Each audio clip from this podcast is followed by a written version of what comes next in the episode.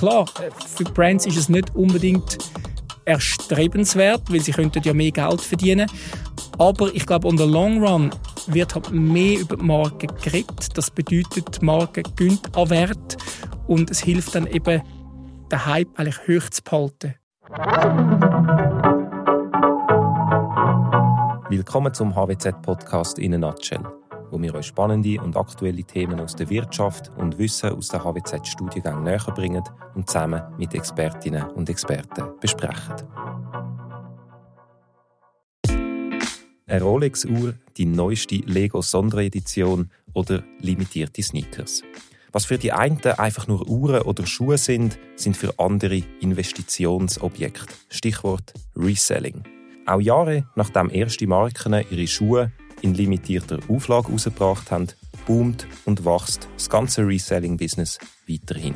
Jemand, der selber Sneaker-Reselling betreibt und auch noch Dozent an der HWZ ist, ist der Matthias Bammert. Mit ihm rede ich heute über das Phänomen der Schwierigkeiten und über die Hintergründe vom Reselling-Business.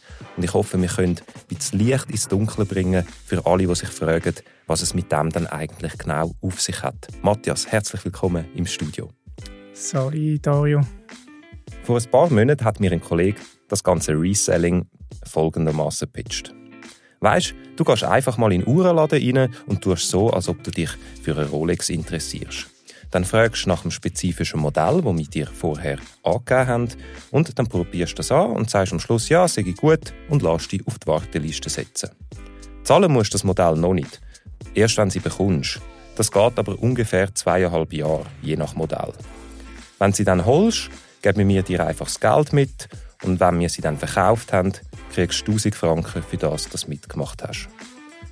So ähnlich ist mir das Reselling mit Rolex-Uhren erklärt und auch schmackhaft gemacht worden.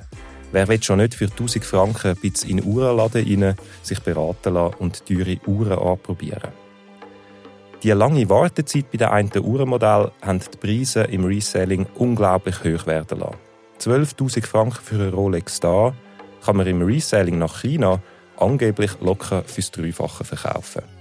Das Ganze hat allerdings einen Haken.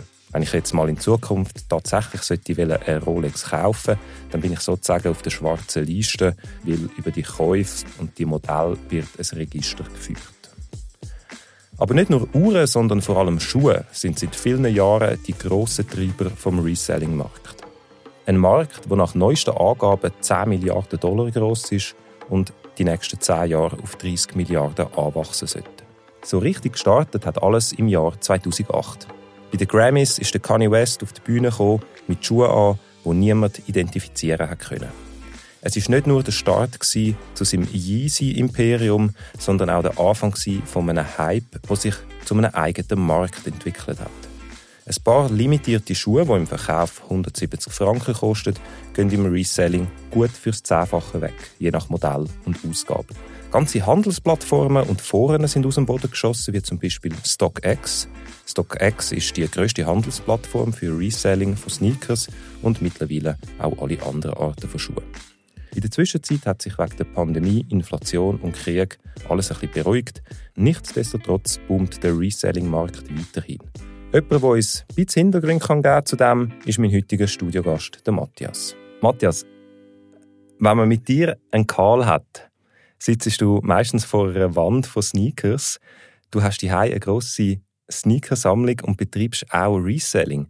Ähm, kannst du mir und unseren Hörerinnen und Hörern einfach mal ähm, ein bisschen erzählen, wie das bei dir überhaupt angefangen hat? Wie bist du so ein bisschen das reingerutscht? Ja, das ist eine lustige Geschichte. Ich bin äh, schon als Kind ähm, immer am Strand mit Turnschuhen. Und meine Mutter hat immer gesagt, leg Sandalen an. Und ich habe gesagt, nein, ich lege Turnschuhe an. Das hat sich bis heute durchgezogen. Ähm, dort war natürlich noch nicht klar, gewesen, dass das dann sich so manifestiert in eine ja, Leidenschaft, die ich, ich bis heute habe. Ähm, aber es hat eigentlich dann äh, so ein bisschen in den 90er Jahren angefangen und ähm, dort hat man es aber irgendwie ein bisschen versteckt. Ich hatte die Schuhe, äh, ja, die High gehabt. Ich hatte zum Beispiel den silbrig und den goldig Air Max 97 ja. Äh, von der ersten Generation und die hat man aber getragen und es ja überhaupt aber niemand interessiert. Äh. Und ich habe immer so ein bisschen die Leidenschaft ein bisschen versteckt, weil eben ist ja nicht common gewesen. Und dann eben genau, wie du gesagt hast, ist dann das, der ganze äh, mehr ins Rollen gekommen, eben mit dem Red October vom, vom Kanye West, äh, wo er da getragen hat, und also seine ersten Nike-Exemplar ähm, und ja, dort hat es dann bei mir auch so wieder angefangen und heute ist es so, dass ich ähm, ja, mir eine Kollektion aufgebaut habe von äh, Schuhen aus dem äh, Jordan Brand, Yeezys, New Balances, aber ähm, das mache ich eigentlich für mich, das ist eine Leidenschaft für mich und eben ab und zu verkaufe ich mal wieder einen Schuh, um auch ein bisschen Platz zu schaffen.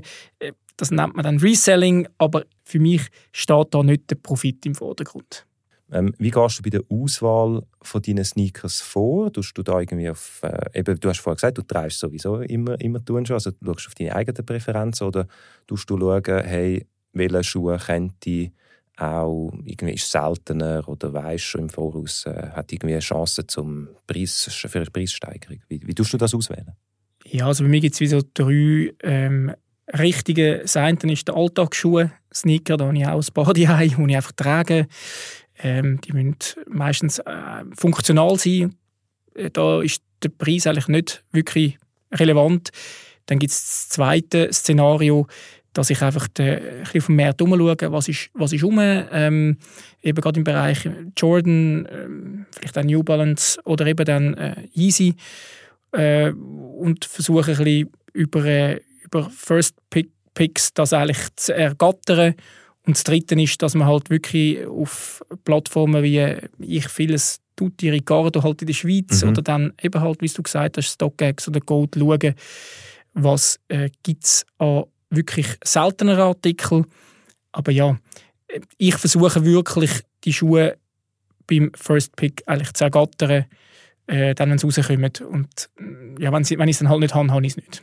Ja, und wie, wie kriegst du die Information, ähm, welche Schuhe wo gerade rauskommt? Ja, ich habe da natürlich meine diversen Apps, Apps wo, ich, wo ich die Release-Dates checke, ähm, dann auch Webseiten, ähm, YouTuber, die mir sagen, was im nächsten okay. Monat rauskommt. Und ich schaue dann ein bisschen, wo bekomme ich das oder bekomme ich das überhaupt, äh, weil eben vielmals sind es auch ähm, Asia-Drops oder, äh, oder amerikanische Drops, die vielleicht gar nicht von Europa kommen. Es gibt es auch umgekehrt äh, ja, aber es ist jetzt nicht so, dass ich da irgendwie jeden Monat schaue und irgendwie drei, vier Schuhe versuche zu ergattern. Ich tue das wirklich sehr bewusst auswählen. Ich tue immer wieder mal Schuhe verkaufen, aber es ist halt so, mm, in der Schweiz Reselling, jetzt einfach so als Privatperson, da wird man nicht reich. Also ist auch nicht, nie mein Target gewesen, mhm. sondern mehr wieder ein bisschen zum Platz schaffen, vielleicht äh, andere Schuhe in mein Gestell stellen, wo ich das Gefühl habe, die äh, bedeuten mir noch mehr und dementsprechend äh, ja, be betreibe ich das schon, aber nicht irgendwie so super aktiv. Ja. Ganz grundsätzlich, wieso tun Firmen ihr Produkt überhaupt verknappen, wenn sie ja eigentlich viel mehr davon könnten verkaufen? Ja, du sagst es richtig, eben Verknappung vom Gut gleich Exklusivität. Ich besitze es, du nicht. Das mhm. heißt, ähm, wenn sie die ganze Nachfrage oder die ganze Nachfrage, die um ist, würden bedienen, wäre das Produkt nicht mehr exklusiv. Das heißt, es kann ja jeder haben. Also kann ich am anderen nicht zeigen, hey, ich habe etwas, was du nicht kannst bekommen. Bedeutet natürlich auch für Brands dann einen gewissen Hype. Äh, die Leute schreiben darüber, mhm. die Leute reden darüber, die Leute machen YouTube-Videos darüber, Leute sagen, wo es dann bekommst. Und klar, äh, für Brands ist es nicht unbedingt erstrebenswert, weil sie könnten ja mehr Geld verdienen. Aber ich glaube, on the long run wird halt mehr über die Marke geredet. Das bedeutet, die Marke gönnt an Wert und es hilft dann eben, den Hype eigentlich hoch zu behalten bei der Marke selber. Oder anders gefragt, wieso verkauft eine Firma ihr limitiertes Produkt für so viel weniger, als die Leute eigentlich bereit wären zum zahlen? Ich frage mich dann, wieso ist das Sneaker nicht doppelt so teuer? Dann hätten sie ja immer noch Hype. Die Leute würden zuerst den doppelten Preis bei der Marke selber nicht zahlen. Okay. Das ist der Grund. Sie würden zuerst nicht sagen, es ist jetzt zu teuer. Also eben, dann geht es nicht in den mhm. Luxusbereich hin, oder? Das mhm. ist, dann sind wir bei den Balenciagas und Guccis, die eben genau mhm. für einen mhm. Sneaker dann 800, 900 Stutz verlangen.